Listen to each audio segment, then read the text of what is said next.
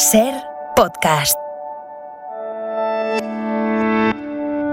Soy Nieves con Costrina y estás escuchando Acontece que no es poco, un podcast donde no te contamos nada nuevo, pero te lo contamos de otra manera. Aquí te va otro episodio. A lo mejor Nieves ha soñado que se iba a librar hoy. Eh, pero Yo, no, no, no, no, Nieves, no, no, buenas tardes, no, no, no. No, buenas- Hay muchos oyentes esperando ahí atentos. Sí, pero ayer el orinal. ¿ah? Hoy es obligado que se acontece que no es poco, retome el hilo iniciado ayer a esta misma hora, que es la batalla de Sí. Vitoria, nos acordamos, todo el mundo, la batalla de Vitoria, Sí. o sea, la salida de España de José Bonaparte y todo lo que se quedó por el camino, insisto, incluido el famoso orinal. Famoso Pues orina. yo, sí. eh, yo insisto, se perdió sí, un no, orinal me- en la huida. Se- Bien. Bueno, más que perderse, mm, sí, sí, se perdió, pero se recuperó enseguida. Sí. Entonces, ¿qué, Vamos hoy qué- a lo- qué importancia tiene? ¿Cómo se encuadra el orinal en toda esta página histórica? A ver. Pues, pues vas a ver, vas A a ver, ver. vamos a ver. Em, decíamos ayer que en Vitoria recibió José I Bonaparte, que es mi rey favorito, Mm. el, el zasca definitivo, ¿no? Fue la última batalla de la guerra de la independencia, ¿no? La huida francesa fue tan loca, tan anárquica, que perdieron parte del botín. Había cajas, maletas, baúles, libros, documentos de Estado, bueno, porque cuando el rey José se vio perdido, bueno, pues arrambló con todo y sin contemplaciones, y todo eso se lo llevó. Él se fue mosqueando, mosqueando, o sea, que os he puesto en orden la cultura en este país, os he arreglado la enseñanza, eh, el urbanismo, os he librado de los borbones más tuerzos, que es lo peor que tenéis, os he quitado la Inquisición, he obligado a la Iglesia y a los curas que dejen de chupar del bote, os podría meter de cabeza en la Europa ilustrada. Y vosotros me echáis, me echáis, ¿no? Bueno, pues que ordena a todos, me llevo todo lo que pueda, ¿no? Y arrambló con todo lo que pudo, ¿no? Benito Pérez Galdós no estuvo allí, pero como lo contó todo muy bien en sus episodios nacionales, dijo que el botín que sacaba de España José Bonaparte era tan inmenso que al verlo creeríase que en la capital de la monarquía no quedaba un alfiler. ¿no? Expoliaron todo lo que pudieron y mucho más. Eh, algo se pudo llevar, muy poquito, pero casi todo quedó despanzurrado en el camino. Solo del carruaje real, el que tuvo que dejar abandonado el rey José I y salir por pies, se recuperaron infinidad de documentos oficiales, cartas de amor, Cartas de su amante, sí, sí, sí, muchas, muchas, bueno, muchas no todas, y más de 200 pinturas enrolladas de grandes maestros como Velázquez, Zurbarán, Murillo, Alonso, Cano, Joder, no está mal, ¿eh? y- e insisto, su orinal de plata. Sale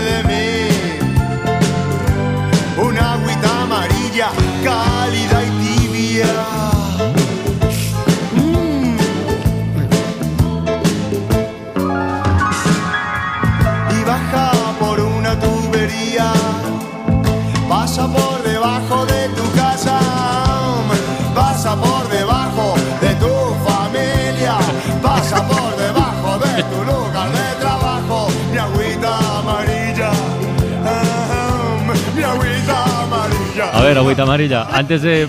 Mira, pero no places más lo del orinal.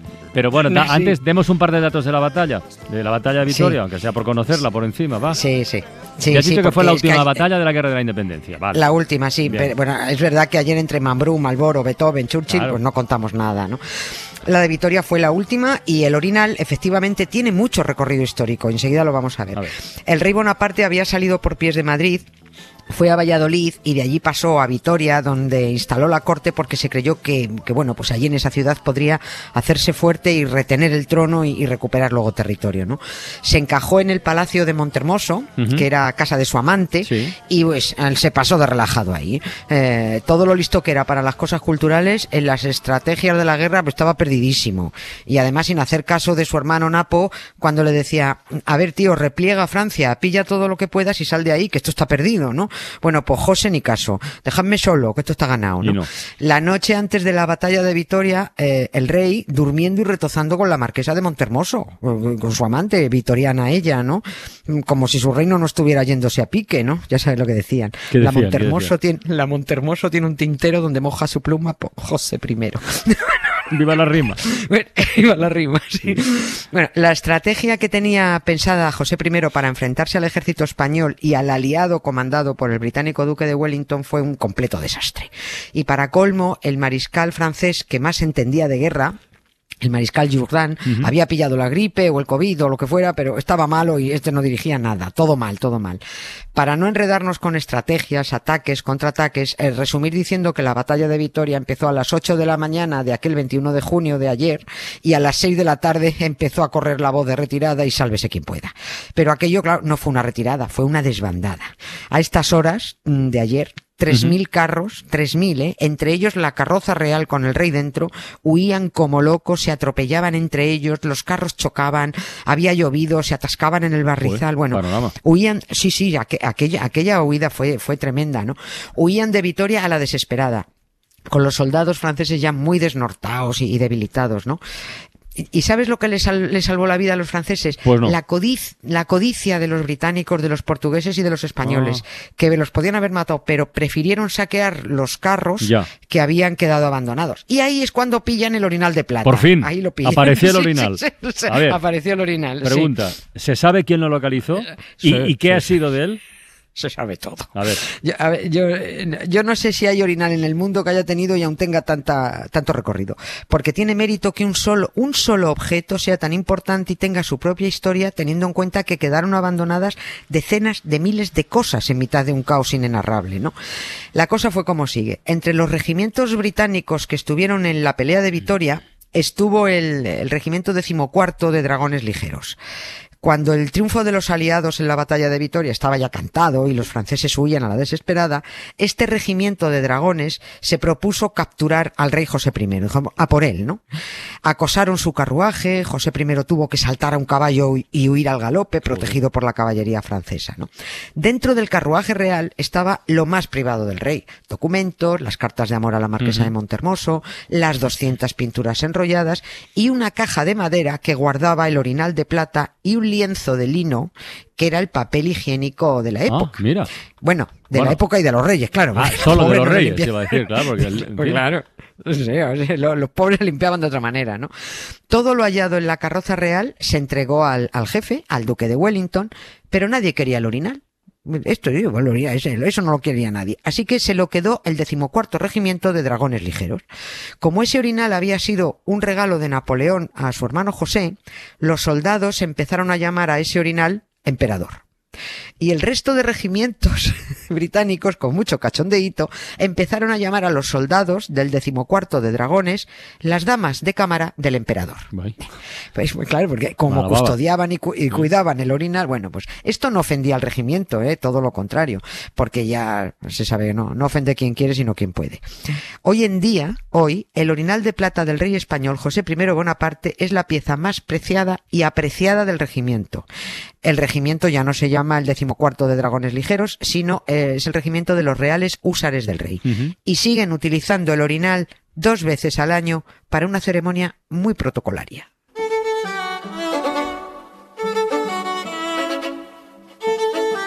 No me asustes.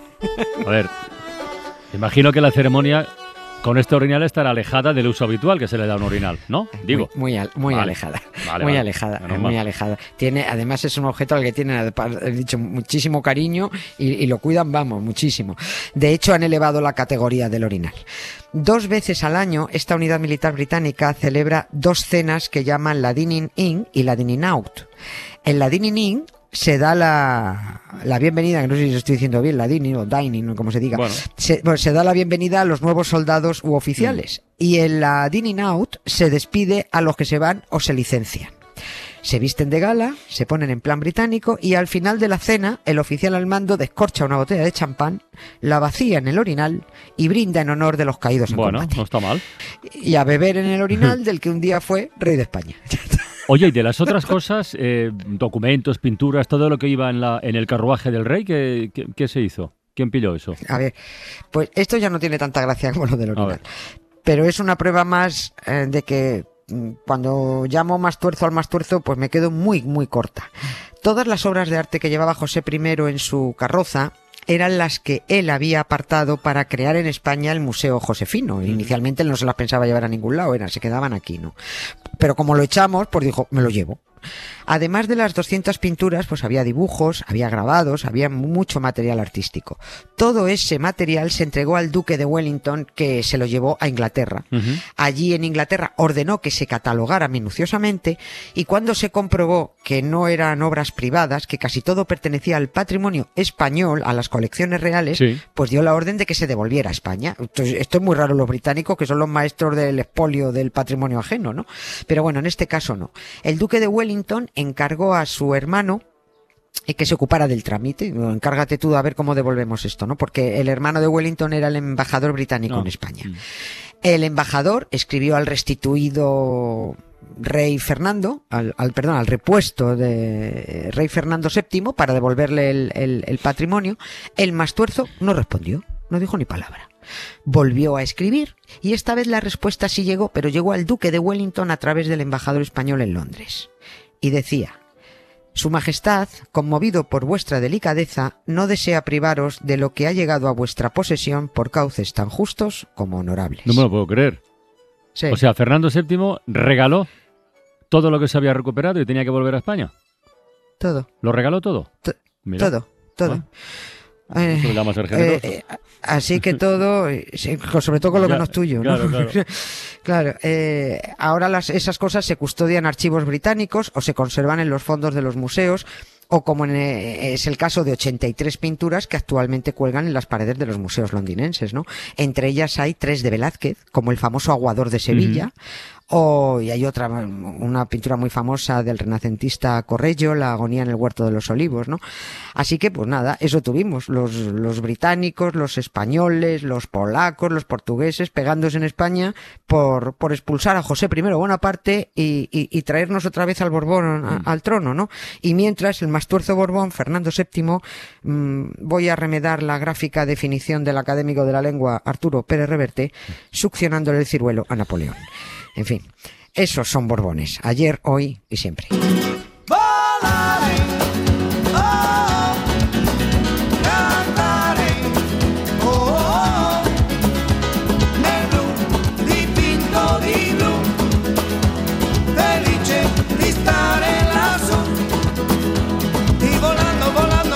me encuentro más que el sol, y me en el mundo salejo de paso tocada solo para mí. Volaré, oh, cantaré, oh, oh. Volamos hasta mañana, Nieves. Un beso. Otro para ti. Suscríbete Acontece que no es poco. Todos los episodios y contenidos adicionales en la app de Cadena Ser y en nuestros canales de Apple Podcast, Spotify, iBox, Google Podcast y YouTube. Escúchanos en directo en la Ser de lunes a jueves a las 7 de la tarde. Ser. La radio.